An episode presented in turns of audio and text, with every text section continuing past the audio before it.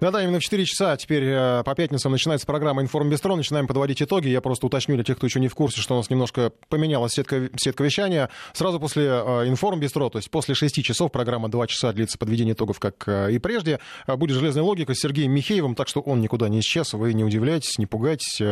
Ждет своих слушателей, как всегда, в эфире Вести ФМ. А сейчас начинаем подводить итоги недели. Ну и, в общем, из новостей вы уже, наверное, слышали, что президент России Владимир Путин обсудил с членами Совбеза ситуацию в Венесуэле, ну и ряд других международных тем. Пресс-секретарь главы государства Дмитрий Песков э, сообщил журналистам, что власти Венесуэлы не просили у Москвы какой-либо помощи в связи с попыткой переворота в стране, а Николас Мадуро общался по телефону с Владимиром Путиным. И, конечно, попытка переворота в Венесуэле — это главное политическое, геополитическое даже, так скажем, событие недели. На сцену вышел глава парламента Хуан Гуаида, который объявил себя новым президентом при действующем президенте Николасе Мадуро. Ну и фактически речь идет о почти насильственной попытке свержения законной власти. К делу попробовали подключить военных, но они остались верны законному главе государства. Однако удалось ввергнуть э, страну в беспорядки и протесты. Есть уже, как мы знаем, погибшие, много раненых, есть задержанные. Все бы это можно было воспринимать как внутренний конфликт, если бы не спешное вмешательство Вашингтона. Там достаточно оперативно потребовали от Николаса Мадура уйти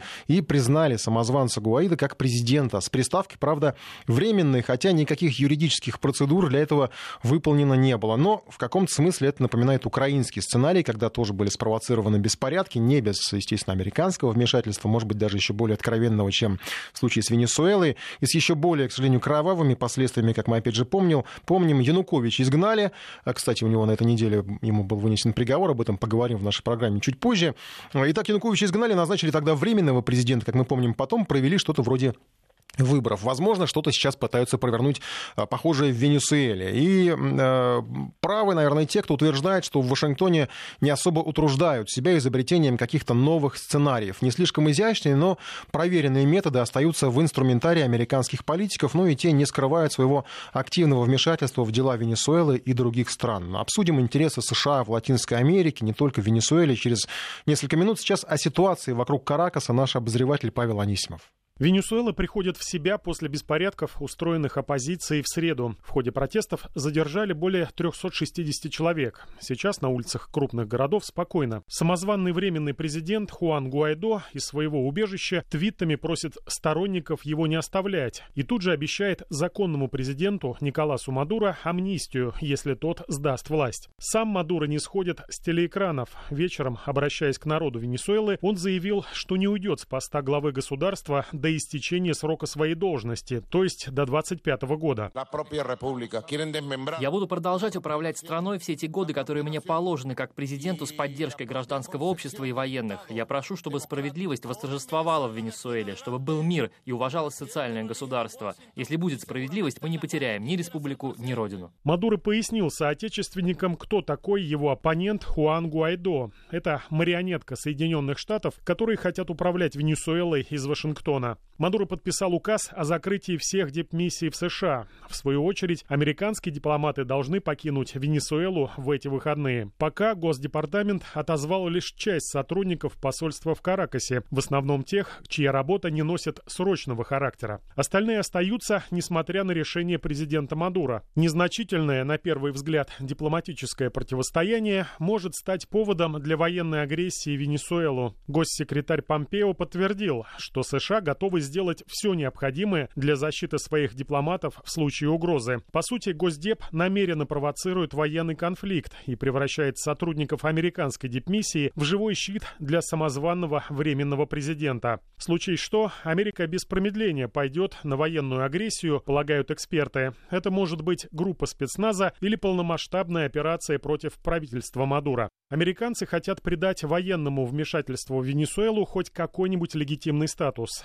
Субботу США официально запросили проведение открытого заседания Совета Безопасности ООН по ситуации в этой стране. Возможно, господин Помпео будет настаивать, что законно избранный президент Мадуро является угрозой международному миру и безопасности. Латиноамериканцы помнят, как США умеют насаждать демократию. Последняя интервенция состоялась почти 30 лет назад. Тогда Джордж Буш-старший вторгся в Панаму, объяснив нападение защитой нескольких тысяч американских граждан и восстановлением демократии в стране. Боев почти не было. Имея двукратное превосходство, американцы убили более полутысячи панамцев. Но Венесуэла не Панама. У Мадура современная, хорошо вооруженная армия, которая полностью на его стороне. К тому же многие страны не поддержали самоназначенного Гуайдо. Пекин, как главный торговый партнер Каракаса, призвал все стороны конфликта выступить против внешнего вмешательства. На стороне Мадура Мексика, Куба, Боливия, Уругвай, Никарагуа, Иран, Турция и Россия. Владимир Путин лично поддержал Мадура. В четверг вечером в телефонном разговоре российский президент заявил, что внешнее вмешательство во внутренние дела Венесуэлы грубо попирает нормы международного права и назвал это вмешательство деструктивным. В российском МИДе военный сценарий называют катастрофой. Замминистра Сергей Рябков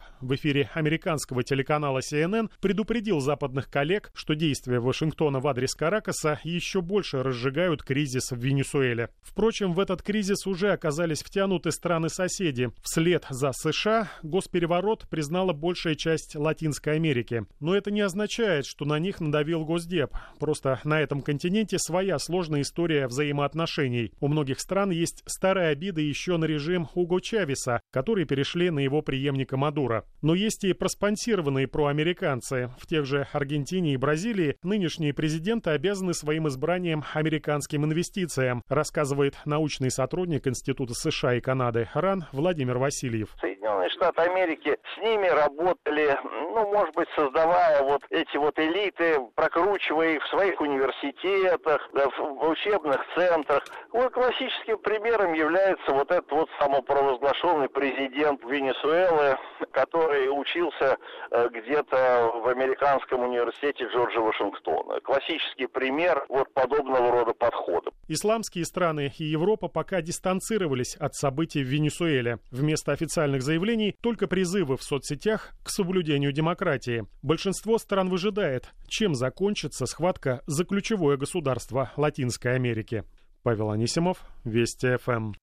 Мы прямо сейчас обсуждаем, прямо сейчас обсуждаем происходящее в Латинской Америке. Кстати, он, я сразу представлю нашего гостя. Это декан экономического факультета Российского университета Дружбы народов, профессор, доктор экономических наук Юрий Масейкин. Юрий добрый Никитович, день. добрый день. Добрый день. А, у кого есть э, сразу, кто желает, есть, э, у кого есть вопросы, может отправлять их. Плюс семь девятьсот три сто семьдесят шестьдесят три шестьдесят три. Наш э, портал СМС. Плюс семь девятьсот три сто семьдесят шестьдесят три шестьдесят три. Обсуждаем происходящее в Венесуэле. Юрий Никитович, я вот перед эфиром обычно, как всегда, когда происходит что-то такое при посредничестве или при участии США, сразу вспоминается теория управляемого хаоса Стивена Мана. Как вы считаете, вот это управляемый хаос, то, что происходит в Венесуэле, или же неуправляемый? Вы знаете, в принципе, любую ситуацию, которая происходит в Латинской Америке, можно подвести под эту теорию. На самом деле, есть даже такая шутка, а, в которой есть доля правды. Почему в Соединенных Штатах не, не может произойти переворот? Ответ простой. Потому что там нет американского посольства. Поэтому то, что происходит в Венесуэле, конечно же, э, мы пока не знаем всего того, что стоит за кулисами этого процесса, но, с моей точки зрения, без подготовки к нему не обошлось, потому что вот все, все пертурбации последнего времени, они свидетельствуют именно об этом. Угу. А сравним ли то, что происходит там с Украиной? Ну вот смотрите, а, появился какой-то временный президент. На Украине там, по-моему, Турчинов был в свое время временным президентом, хотя там выбирали между кем-то и кем-то, да, там другие были претенденты. Потом сделали что-то вроде выборов. Сравним вообще вот этот вот как бы сценарий, они похожи? Или Латинская Америка, я не сравниваю сейчас Венесуэла с Украиной э, ни по каким уровням, критериям, там, экономика или политика или еще что-то, но сам сценарий. Сценарий очень похож действительно, вот сценарий оранжевых революций, он действительно идентичен и происходит в разных концах земного шара практически одинаково. И то, что происходило на Украине, то, что происходит сейчас, это вывод народа на, возмущенного народа на улице, э, отстранение действующего президента, появление некой креатуры, которая выступает, берет на себя некие полномочия, а затем уже все это так сказать, облекается в такую демократическую форму в виде каких-то выборов. Поэтому сценарий исключительно похож. Ну, смотрите, по вашему, вот понятно, что это не просто так все произошло. Понятно, что если бы в Венесуэле были все, все было замечательно, то там ну, труднее было бы это организовать организовать, правильно же? А, вот если вспомнить времена правления Уга Чавеса, угрозы были, да, там и в адрес Уга Чавеса в том числе, но Уга Чавес держал, в общем, страну, ему удавалось удержать. А, при Мадуру все вот так получилось, как, ну, ну в общем, не очень хорошо. Это э, фактор, то, что происходит, фактор э, лидера, то есть он оказался слабее, или это чисто экономические какие-то факторы, которые вот, ну, при Чавесе, может быть, как-то получше было с экономикой. Действительно, ведь все-таки и кризисы мировые один за другим. Вы знаете, тут совокупность различных факторов, конечно же, и роль лидера, и, конечно же, э, совокупность экономических факторов. Мы же помним, что и на Чавеса были покушения, попытки переворота и отстранения его на 48 часов от власти, когда он говорил о том, что я уже думал, что никогда не вернусь в свой кабинет. Были такие ситуации. Но дело в том, что э, период Чавеса пришелся как раз на взлет э, цен, нефтяных цен. Mm-hmm. И ПДФСа, компания государственная, являлась основным источником для проведения различных э, социальных, э, различных форм социальной поддержки населения, потому что Чавес реализовывал социальные проекты, выдавая жилье, различные субсидии, пособия. А в этот самый период, вместо того, чтобы э, строить производство какие-то, создавать новые отрасли промышленности, создавать рабочие места, создавалась вот ситуация вот такой вот иждивенчества на плечах государства. И когда рухнули, ну, когда, во-первых, ушел Чавес, а затем э, у Мадура еще был какой-то запас вот этих социальных инерция инициатив. Какая-то. Да, инерция какая-то. А ситуация такова, что рухнули нефтяные цены, и источник поддержания этих социальных проектов иссяк, вот тут начались, конечно, сложности и трудности. Ну и с другой стороны, Венесуэла, она источник ну, нескончаемой нефти практически. Ну что им мешает? Ну не знаю, ну продавайте больше нефти. Санкции. Чисто санкции. Э, экспорт нефти упал значительно. Сейчас э, экспортируют порядка э, миллиарда с небольшим баррелей, баррелей которые в год, которые в основном идут в те же Соединенные Штаты. И в этом случае Соединенные Штаты держат руку на пульсе и могут просто удушить одномоментно. А насколько вообще Латинская Америка экономически зависима от Соединенных Штатов? Вот э, прям привязка. Так я понимаю, что они географически зависимы, потому что они просто соседи ближайшие. Очень и очень тесно. 50% экспорта, э, вернее, импорта, э, нет, экспорта совершенно верно. 50% экспорта латиноамериканских стран идет в Соединенные Штаты. Это и нефть, и сырье, и различного рода промышленная продукция сельскохозяйственная продукция – это основной покупатель. То есть получается, что те страны, которые, в общем, э, ну, условно говоря, дружат, как скажет Америка, те еще живут более-менее нормально, те, кто в, это, в этом оппозиционном соцлагере против Вашингтона, Совершенно те верно. приговорены к судьбе Венесуэлы. Вы помните вот ту волну э, прихода к власти левых сил, э, и, в общем-то, и в, в Эквадоре, и в Боливии, и в, в, в Бразилии в той же, э, Венесуэла. И э, как на это реагировали Соединенные Штаты? Реагировали очень негативно. Сейчас эта волна спадает, и вот те страны, которые встроились в фарватер Соединенных Штатов, э, Панама, Колумбия, Чили. Ну, Панама это... тоже, у них там были операции в Панаме известные. Ну, конечно, Чили тоже, Пиночет, конечно, понятно. Конечно, это просто прямое военное вмешательство Соединенных Штатов в внутренние дела страны. Вот. вот эти страны, которые сейчас встроились в фарватер Соединенных Штатов, у них более-менее сейчас э, нормально, потому что получают инвестиции, получают э, финансовую, политическую, экономическую поддержку. В этом отношении они себя чувствуют более устойчиво. А Венесуэль, сам может посмотреть, если она посмотрит, допустим, на ту же Бразилию, которая, в общем, как-то идет в фарватере Соединенных Штатов, правильно? А, э, посмотрит на них, ну, может быть, мы тоже так хотим жить. Бразилия, Бразилия переживает очень серьезный внутренний политический и экономический сокращение, грандиозное сокращение инвестиций в районе 25-28%, э, безработица, социальные потрясения, вот эти пертурбации с э, властью, государственной властью, властью от, отстранения Дилмы, Дилмы Русов, потом вот приход сейчас Болсонару, непонятного совершенно политика. Бразилия сейчас в очень сложной ситуации, поэтому говорить о том, что они вот сейчас став в очередь за Соединенными Штатами, быстренько поправить свое, свое положение, не приходится им еще над этим работать. А есть вообще в Латинской Америке, на этом континенте, какая-то самодостаточная страна, вот, которая ну, ну, экономически ее можно назвать более-менее благополучной и ну, безрисковой? Ну, сказать... Просто на которую могли посмотреть венесуэльцы, те же самые поклонники вот этого Гуайдо, и сказать, ну да, все, вот есть вариант, который мы можем использовать. Вы знаете, я бы не осмелился называть ни одну страну, потому что каждая из латиноамериканских стран прошла э, свой очень э, серьезный путь через перевороты, путь э, захваты власти. Ну, достаточно сказать, что, скажем, пример Боливии, где за всю историю было порядка 190 государственных переворотов. А что же говорить про всю Латинскую Америку, это огромное-огромное количество переворотов, начиная, даже можно упомянуть совсем недавний, там, Гондурасе, 2009 год. Поэтому сказать о том, что есть пример какой-то такой стабильной страны, ну, Чили можно назвать, да, но Чили же опять это проект э, тех же самых э, гарвардских мальчиков, которые и приход к власти Пиночета, который тоже был, был, собственно говоря... Ну, переб... это через кровь, через... Переб... Да. Через кровь, да, через страдания, потом все это потихонечку. Но до сих пор страна-то остается расколотой 50 на 50. Я когда был там, разговаривал с людьми, половина страны поддерживает то, что произошло, половина отрицает то, что и сожалеет о том, что произошло, понимаете? До сих пор нет консенсуса внутри страны. Отсюда и проблема различного рода, начиная от социальных, оканчивая политических. Не, ну в любой стране есть довольные, недовольные, половина поддерживает, половина не поддерживает, тоже такие э, да, градации есть, но это не, не везде приводит к каким-то вот таким ситуациям, как в Венесуэле. То есть все равно внешний фактор-то он без него никуда получается. Совершенно верно, совершенно верно. Так внешний фактор здесь тоже присутствовал. Если мы касаем, касательно ведем речь Чили, здесь тоже присутствовал внешний фактор, когда э, Вашингтонский консенсус и приход финансов и поддержки из Соединенных Штатов, это тоже собственно говоря, внешнее влияние. Как вы считаете, вот этот, э, вот этот Хуан Гуайдо, он, э, кстати, правильно произносим Гуайдо или Гуаида, его как, как его правильно произносить, не, не знаете? Гуайдо. Гуайдо все, Гуайдо. Гуайдо все произносят. А, он, для, по-вашему, для Америки, он, в общем, фигура такая, ну, тем более, все-таки для нас это тоже далекий континент, э, не, не знаю, многие ли знали вообще его существование вот в мировой политике, что такой человек есть, да, там, то, что он глава парламента. Тем более, что, в общем, Венесуэла это такая страна, одного лидера всегда была Чавес, потом Мадуро, угу. даже при всем том, что Чавес был ярче, чем Мадуро, все-таки Мадуро такой, не, ну, менее авторитетный для мировой политики. Вот все узнали, что есть такой Гуайдо.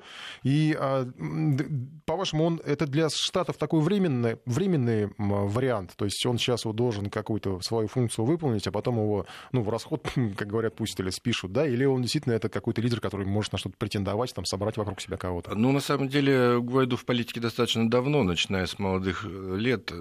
В общем-то, нельзя сказать, что это молодой политик. Он участвует в политическом движении достаточно давно, возглавляя еще и молодежные движения, и даже выступая во главе протестов молодежных в свое время. Вот, поэтому есть у него опыт работы в политике. Ну а то, что касается, насколько, задержится он или не задержится, но если мы говорим о сценарии оранжевой революции, то его время закончится достаточно скоро, как временщика для, на переходный период я, честно говоря, вот, если от, отталкиваться от этого сценария, то именно таким образом он и будет развиваться. Ну, наверное, нельзя спускать, э, упускать тот факт, что он учился, да, все уже, по-моему, об этом сказали, да, учился в Вашингтоне. Да. И то есть, в принципе, есть вариант, что это такой вот натасканный, получается, специалист, политтехнолог. Политик. Сомневаюсь, я Нет? сомневаюсь. Он не успел натаскать стать таким натасканным для того, чтобы э, играть действительно серьезную какую-то роль.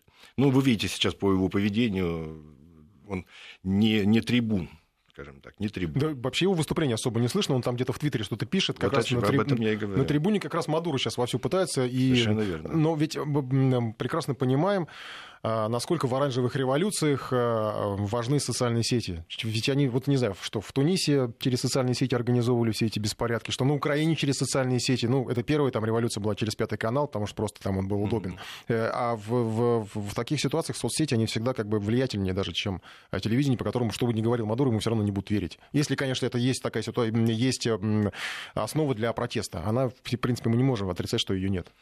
Я с вами, с вами согласен, да, нас век информационных информационных технологий, участие и присутствие в социальных сетях играет значительную роль. Но мне кажется, вот для континента Латинской Америки как раз вот э, фигура лидера такого трибуна, она играет большую роль, нежели вот такого э, участника, невидимого участника или исполняющего роль невидимой руки. Мне кажется, для американцев как раз важнее первое Вот вы говорили, что в том же Гондурасе, да, там разделены надвое, там кто-то за, кто-то в Чили. В, в Чили, да, кто-то за, кто-то против.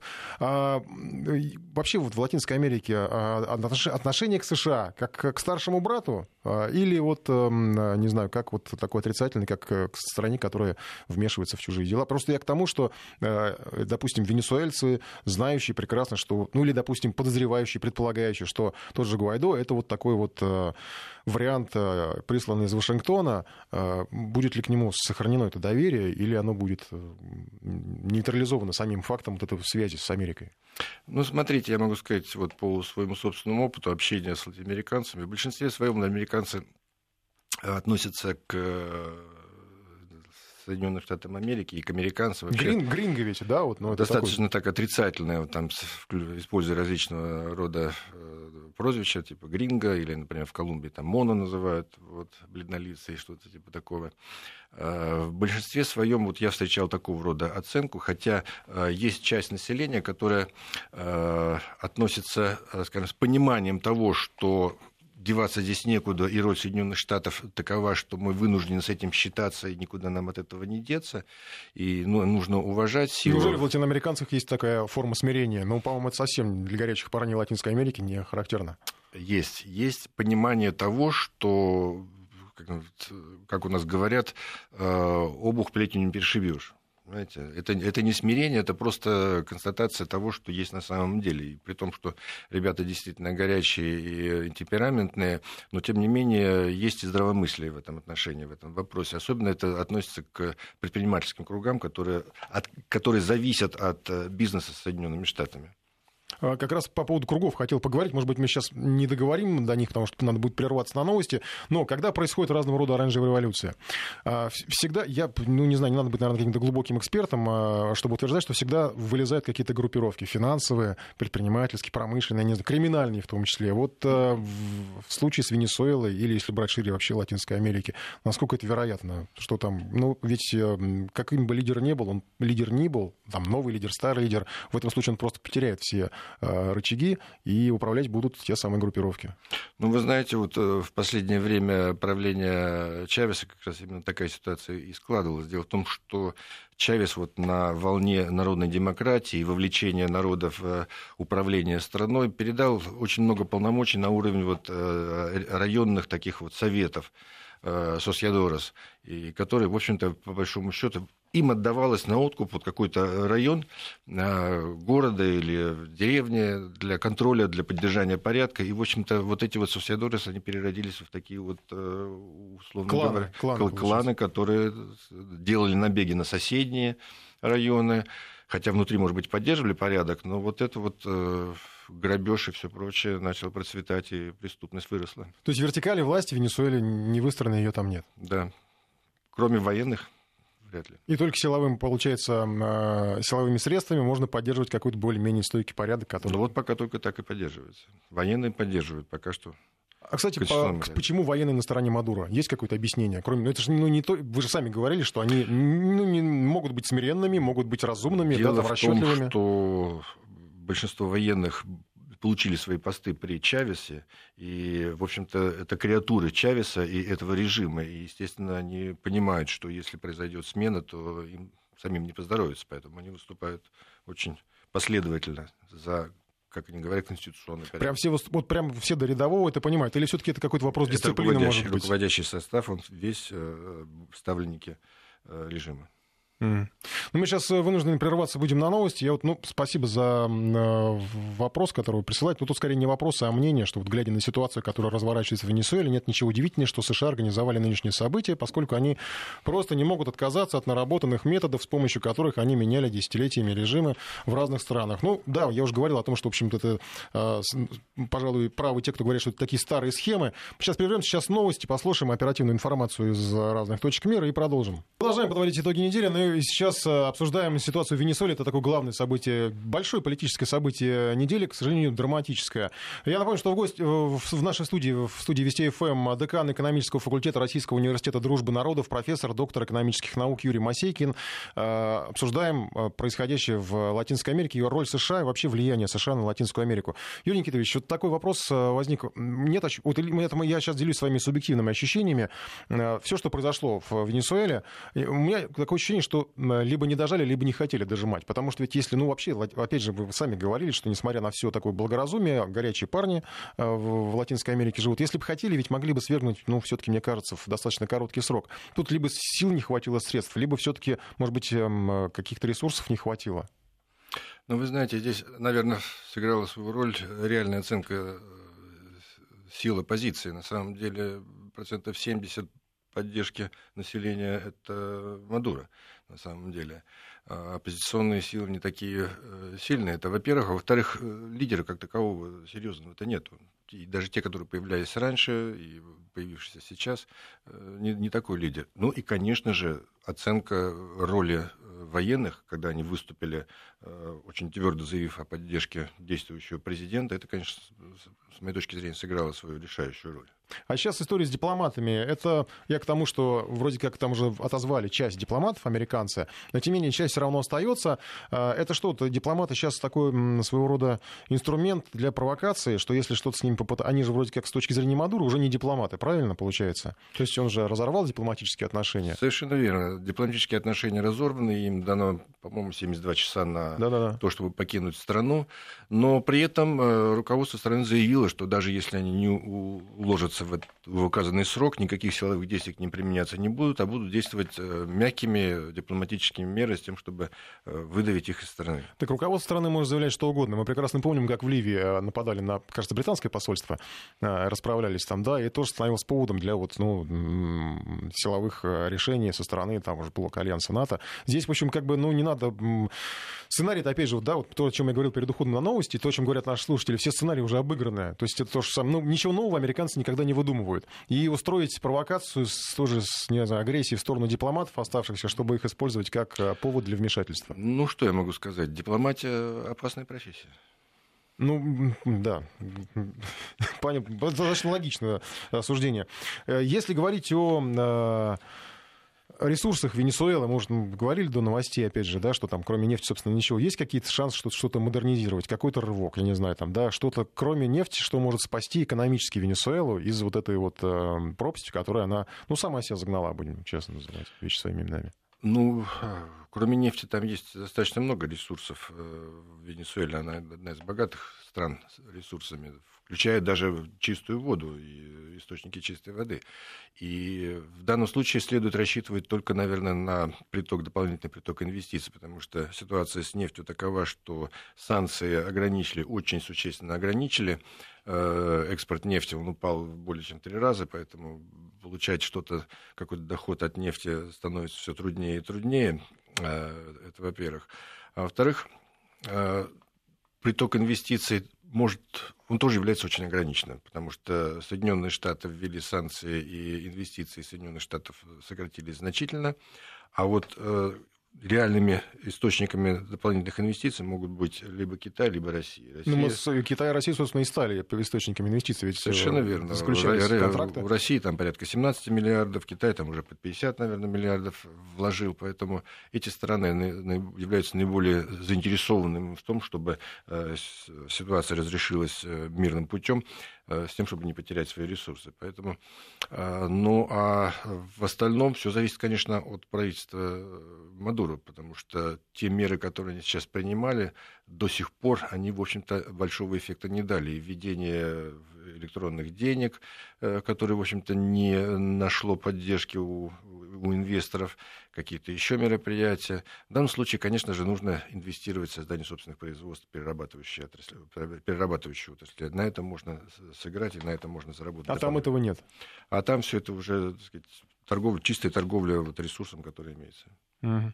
А да, способны, да, мы должны говорить, способны ли что-то продавать. А сценарий какой-то, какой-то вот самый негативный, если, допустим, ну, Америка настоит на своем, какой сценарий ее ждет с точки зрения, ну, давайте с точки зрения экономики для начала рассмотрим. То есть ее так же, как Украину, запрут в кредитах. Вот Украина там на днях, по-моему, 12 миллиардов должна отдать, 15 миллиардов получить. А, да, вот, э, то есть это такой вечный круг, кредит по кругу. Это то, что ждет в будущем Венесуэлу?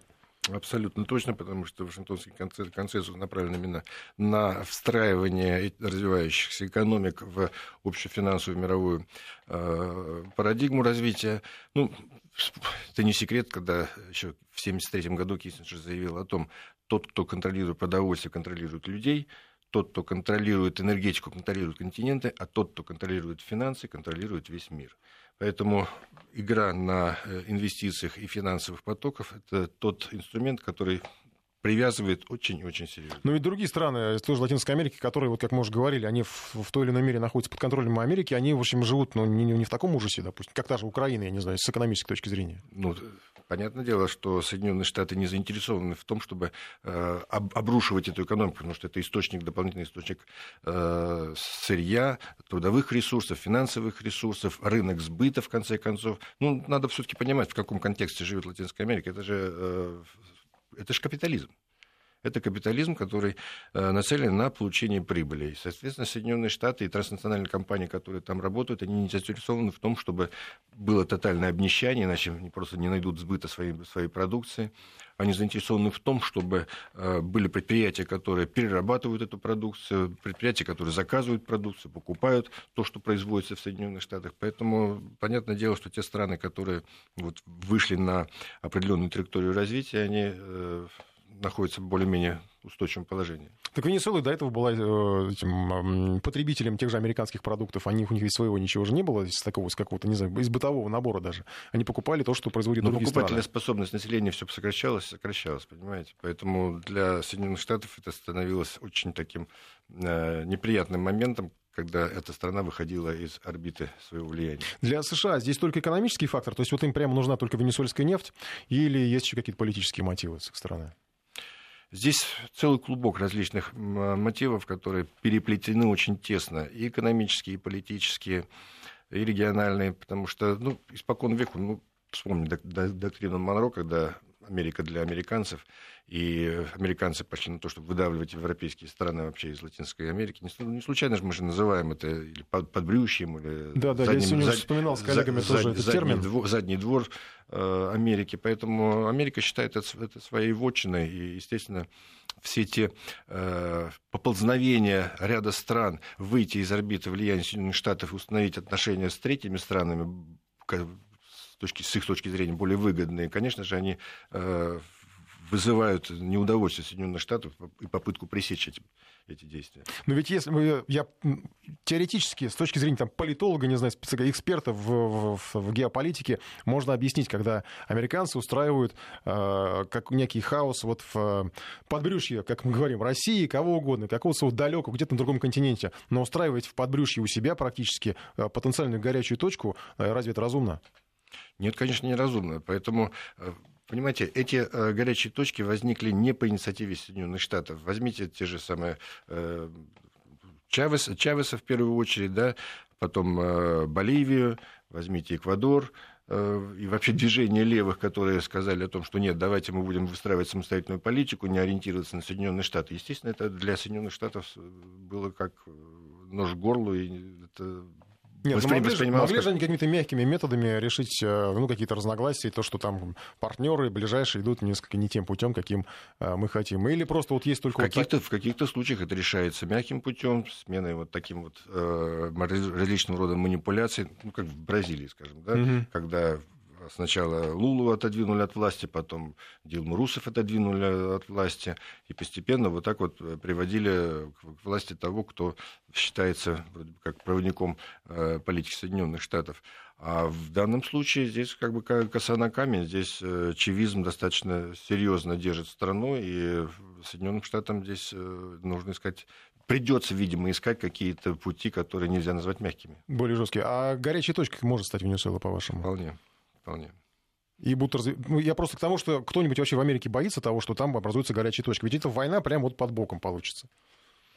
Отсюда сразу с кучей выводов. А, я, конечно, понимаю, что для этого Трампу, наверное, может быть, даже это было бы удобно, потому что тогда увеличится поток беженцев в сторону мексиканской границы, и он, наконец, построит свою дурацкую стену. Но вы знаете, вот есть такая... И закончится шатдаун. Есть такое, есть такое мнение, что каждому американскому президенту нужна своя война. Э, у каждого из предыдущих президентов были... А можно даже несколько. И даже несколько, по две, по три войны. У каждого из предыдущих президентов такие войны были. А у Трампа сейчас ситуация такая, что он вынужден уходить из, из Сирии, и у него вот такой вот э, маленькой победоносной войны нету, предъявить нечего.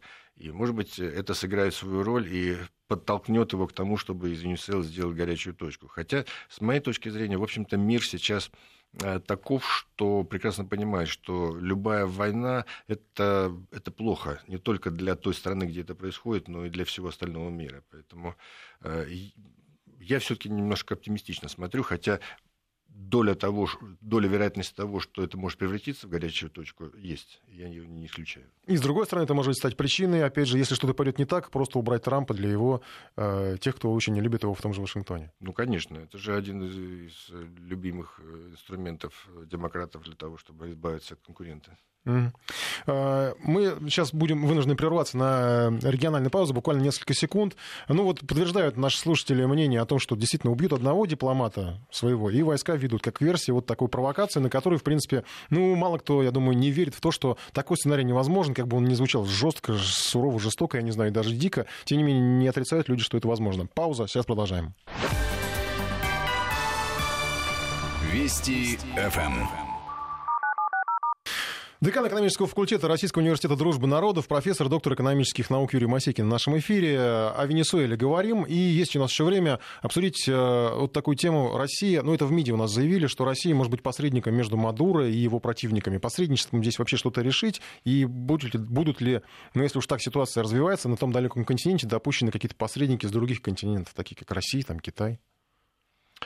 Вы знаете, э, я бы не переоценивал э, роль России в такого рода процессах, особенно в Латинской Америке, потому что э, наше влияние еще не измеряется такими масштабами, чтобы выступать посредниками. Это вот мое личное мнение. Но, может быть, в контексте вот отдельно взятой страны, такой как Венесуэла, может быть, нам удастся дипломатическими мерами скажем так, пригасить этот конфликт и ввести его в такое в конституционное русло. Возможно, хотелось бы на это надеяться, но э, преувеличивать все-таки роль я бы не стал.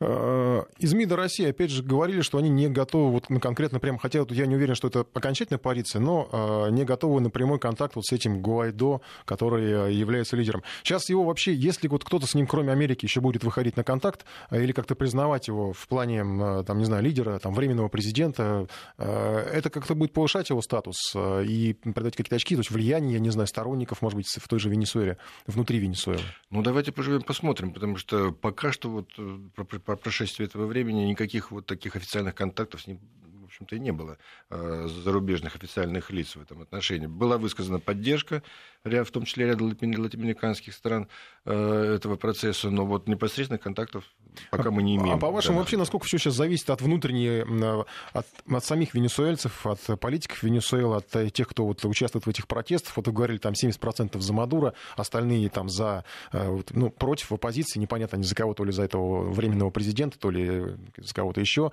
Хотя, опять же, вы замечали, что что лидеров нет. Насколько все зависит от того, что вот они там решают сейчас? Или все же ситуация перешла в такой в, в, на внешний контур, когда все решают те, кто либо какие-то посредники появятся, либо будут управлять этим, опять же, там, Вашингтон или кто это, кто, у кого получится, вот именно внешний управляющий какой-то будет зарубежный, иностранный?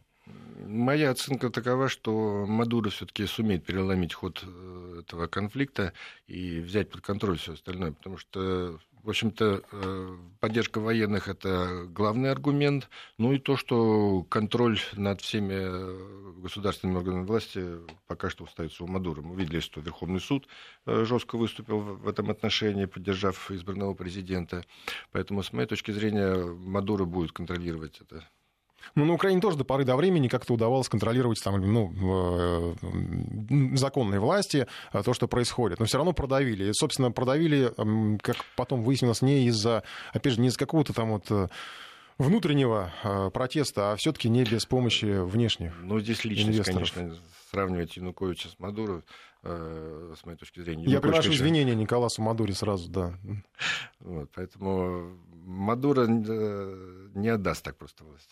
Ну, а потом не получится. Вот мы сейчас невольно, я невольно сравнил, привел сравнение, как бы параллель между Мадуро и Януковичем, а потом не получится так, что потом будем говорить, что все-таки Мадуро вот такой был слабый лидер, а, который довел страну, не сделал ничего для страны. Ведь про Януковича то же самое говорили, ничего не сделал для страны, довел до такой ситуации, что вот она вот Но оказалась... Мы сейчас э, говорим в другом контексте э, про Мадуро. Дело в том, что вот я оцениваю ситуацию так, таким образом, что добровольно он власть не отдаст, и власть может быть э, изменена, изменена только в том случае, если выступит какая-то группа военных и просто военным переворотом свергнет. Или насколько должна быть э, группа военных, опять же, это должна быть какая-то диверсионная группа, я не знаю, что, или это должна быть... Э, нет, нет, нет, это только национальные, национальные силы.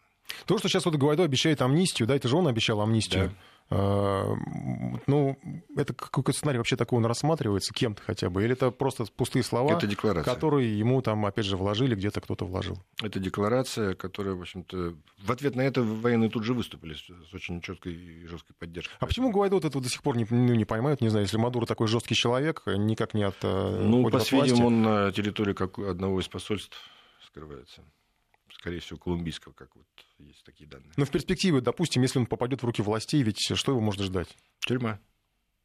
А потом, собственно, будут опять международные, какие не знаю, протесты международных организаций с подачи Соединенных Штатов и, собственно, да, и какие-то да, санкции, ужесточение санкций. Абсолютно. Вообще для Венесуэлы есть что-то еще хуже, что-то еще хуже, чем уже есть, может быть? Еще одни санкции. Ну, они, ну, не знаю, санкции, они же не могут быть вечными, да, не знаю, вот на нас накладывают санкции, накладывают, могут. ну, как бы, ну, как-то еще живем, да, не знаю, что-то там, в общем, практически уже не обращаем внимания на них, ну, только если, вот, не знаю, там, с политической точки зрения, какой-то, может быть, психологически, с моральной, да, ну, и отдельные компании, может быть, как-то на себя ощущают. А в Венесуэле там уже, ведь все каналы перекрыли, ну, Иран, допустим, если сравнивать, тоже сколько уже можно санкций, ну, уже, по-моему, должно перестать их бояться можно. То есть давить тоже, в принципе, есть еще чем давить Венесуэлу. Я к тому, что вот э, есть какие-то рычаги у США, чтобы еще наказывать эту непокорную страну. Вполне, вполне.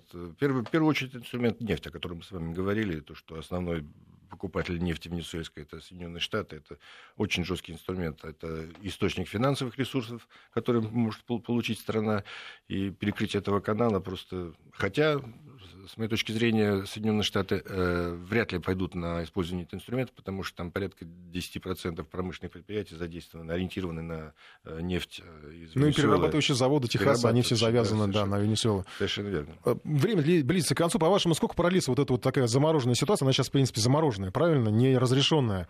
Э, вернее, не трудно назвать замороженной. Вот эта горячка такая, да, вот лихорадка. Она сколько еще продлится? Или это, это будет затяжной, затяжная история, или в ближайшее время стоит какой-то развязки ждать? Я думаю, что это некоторое время продлится, сказать долго э, или недолго трудно, но то, что это придет э, к логическому заключению в виде э, либо свержения действующего президента силовым путем и, может быть, даже гибели самого руководителя, либо арестом его противника. Мрачный сценарий.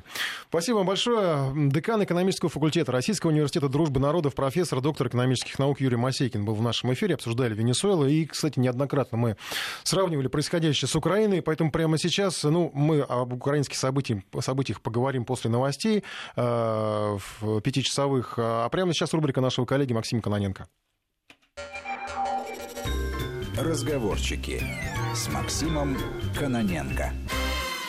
Однажды в одном из ресторанов на прорезной улице города Киева, недалеко от памятника Михаилу Самуэлевичу Паниковскому, собралась конференция. Звенели бокалы, шелестели тихие разговоры, струился запрещенный сигарный дым. Вдруг из-за одного из центральных столиков поднялся президент Украины Петр Алексеевич Порошенко.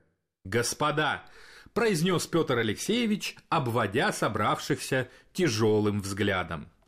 «Я собрал вас здесь, потому что каждый из вас хочет занять мое место». «Чё это оно твое-то?» – раздались выкрики с мест. «Ты его чё, купил, что ли?» «Нас здесь больше двадцати человек», – продолжал Петр Алексеевич, будто не слыша. «Больше двадцати кандидатов в президенты. Как зарегистрированных, так и потенциальных. И мы должны заключить с вами конвенцию, необходимость которой диктует нам сама жизнь. «Какую еще конвенцию?» – кричали из-за столов. «За тебя вообще никто голосовать не собирается!» «Мы все обещаем избирателю одинаковое», – повысил голос президент Украины. «То есть мы ничем друг от друга не отличаемся». «Некоторые все-таки отличаются», – говорила Юлия Владимировна Тимошенко. «Да вот хотя бы вы, Юлия Владимировна», – продолжал Порошенко, – «вы обещаете избирателю и вступление в НАТО, и энергетическую независимость, и повышение зарплат, и снижение цен. А другим-то что теперь обещать?» «Каким другим?» – восклицала Юлия Владимировна. «Нет никаких других. Я президент. Это же очевидно». «Кому очевидно?» – кричали с мест. «Ты уже 20 лет президентом стать обещаешь». «Мы должны поделить обещание», — гремел Порошенко, стараясь перекричать зал. «Пусть один обещает НАТО, другой — вступление в Евросоюз, а третий — космическую супердержаву». «А что вы себе возьмете, Петр Алексеевич?» — кричал кто-то с мест глумливым голосом. «А мне ничего и не надо», — смиренно отвечал наглецу Порошенко. «У меня уже Томас» и патриарх Филарет. «Чё это у тебя, Томас?» – вскричали с места остальные. «Чё это у тебя, Филарет?» «Потому что это мой Томас!» – вскричал Порошенко. «И мой Филарет!» «Тимоха его уже танцевала!» – кричали в ответ. «И мы тоже хотим!» «Нашли дураков!» – визгливо кричал с места Владимир Александрович Зеленский, кандидат в президенты. «Вы мне дайте возвращение Крыма, тогда я подпишу вашу конвенцию!» «Как всего Крыма!» — кричали другие. «Одному тебе не жирно будет!» После долгих криков решено было делить предвыборные обещания по жребию. Были нарезаны два с половиной десятка бумажек, и на каждую из них нанесено одно из мечтаний – Переход на евро и повышение зарплат в 10 раз, экстрадиция Януковича и создание атомной бомбы, мировая монополия в области свиного сала и собственный космодром. Все проекты, все самые смелые мечты лежали в чьей-то норковой шапке и ждали своих кандидатов. Под веселые возгласы, глухие стоны и грязные ругательства началась жеребьевка. Разговорчики. Ну и в завершении венесуэльской темы. Об Украине мы, как я сказал, мы еще поговорим сразу после выпуска новостей. Вот э, появились сообщения, что уже США начали вывозить дипломатов из Венесуэлы. Э, запрашивало посольство у венесуэльской полиции сопровождение для 10 автомобилей. Но уезжают не все, насколько мы знаем, по крайней мере, часть остается. То есть это какая-то э, большая часть работников, но некоторые задержатся в Венесуэле. И часть стран, европейских в том числе, уже в той или иной мере вмешиваются в происходящее в Венесуэле, потому что предлагают провести э, свободные, так называемые свободные выборы в Венесуэле. То есть, в принципе, выглядит каким-то таким своего рода шантажом. То есть, давайте выборы, а потом уже поговорим о санкциях, об экономическом положении венесуэльцев, которые, естественно, живут в не очень простых условиях. Никто из европейцев не говорит. Все говорят только практически о смене власти. Следим за событиями в Венесуэле.